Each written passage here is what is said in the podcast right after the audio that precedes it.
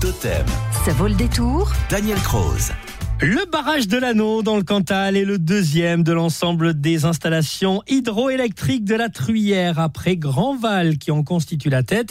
Il célèbre cette année son 60e anniversaire. C'est pour cette raison que vous vouliez nous en parler aujourd'hui, Daniel Croze, avec la complicité de David Martin.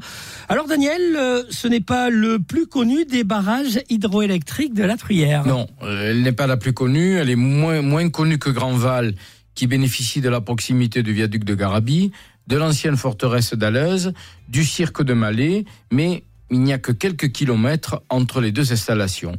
Les ingénieurs d'EDF se contentèrent de reprendre à la fin des années 50 le programme qui avait été élaboré avant la guerre par la Société des forces motrices de la Truyère, à laquelle on doit Sarans et Broma, et bâtir à l'anneau un barrage en voûte mince de 25 mètres de hauteur et de 135 mètres de longueur en crête, dont la nappe d'eau s'étendrait sur 113 hectares pour emmagasiner 18 millions et demi de mètres cubes d'eau. Il compte exploiter la hauteur de chute qui était disponible entre la restitution de Grandval à 669 mètres d'altitude et la retenue de Sarans à 646 mètres. L'entreprise Léon Ballot, qui avait travaillé sur les chantiers de la Selve dès, dès les années de guerre et de Grandval dès 1955, effectua les travaux de génie civil solidairement avec une entreprise parisienne. Elle exécuta les fondations de la voûte en rivière, du bâtard d'eau et des différents ouvrages pendant le deuxième semestre de l'année 1959 pour pouvoir bénéficier de la période d'étiage de la Truyère, tandis que se déroulait le premier remplissage du barrage de Grandval. La Truyère fournit les agrégats qui étaient nécessaires à la fabrication du béton. Le granit et le gneiss étaient dominants, 60 à 70% sur le site. Ils ont été complétés par du basalte et du micachiste.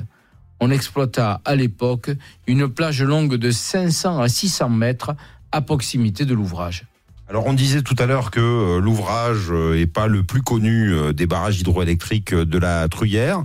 Euh, malgré tout, il est imposant. Alors cette centrale est la dernière qui a été construite sur la Truyère en 1963, l'une des plus modestes, avec un groupe unique dont la puissance est de 20 mégawatts, soit la consommation résidentielle annuelle de 20 000 personnes, mais elle a son importance, surtout euh, en cette période euh, d'économie d'énergie. Et la centrale de l'anneau fonctionna dès l'automne 1963. Et EDF l'équipa alors d'une turbine Kaplan verticale qui est rarissime sur la Truyère. Elle se présente sous une forme d'hélice de bateau avec des pales orientables dont le réglage est tributaire des débits et qui peuvent tourner grâce à la force de l'écoulement de l'eau. Et on va répondre à présent à la question de Maxime Doriac. Il se déplace souvent à l'anneau pour pêcher le brochet et le cendre.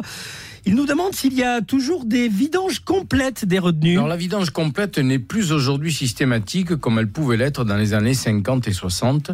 Une vidange complète a été faite en 1997 à Grandval et 40 personnes s'étaient alors déplacées pour découvrir le paysage qui avait été noyé. À l'anneau, on a procédé en 2003 à une inspection subaquatique moins spectaculaire, mais qui est aussi efficace, un ROV, Remote Operate Vehicle, ou robot sous-marin, a alors ausculté la retenue. Cet appareil commandé à distance est équipé d'un câble le raccordant à une régie de contrôle qui retransmet tout ce qu'il distingue sous l'eau grâce à sa caméra. Il en observe les moindres recoins avant qu'un expert en génie civil analyse les images réalisées et enregistrées. Pour plus d'efficacité, ces opérations sont en général organisées en dehors des périodes de crue de la rivière, quand le temps est clair et l'eau est dépourvue de particules. Demain, dans Ça vaut le détour, nous irons au musée à l'Odève. À demain, Daniel.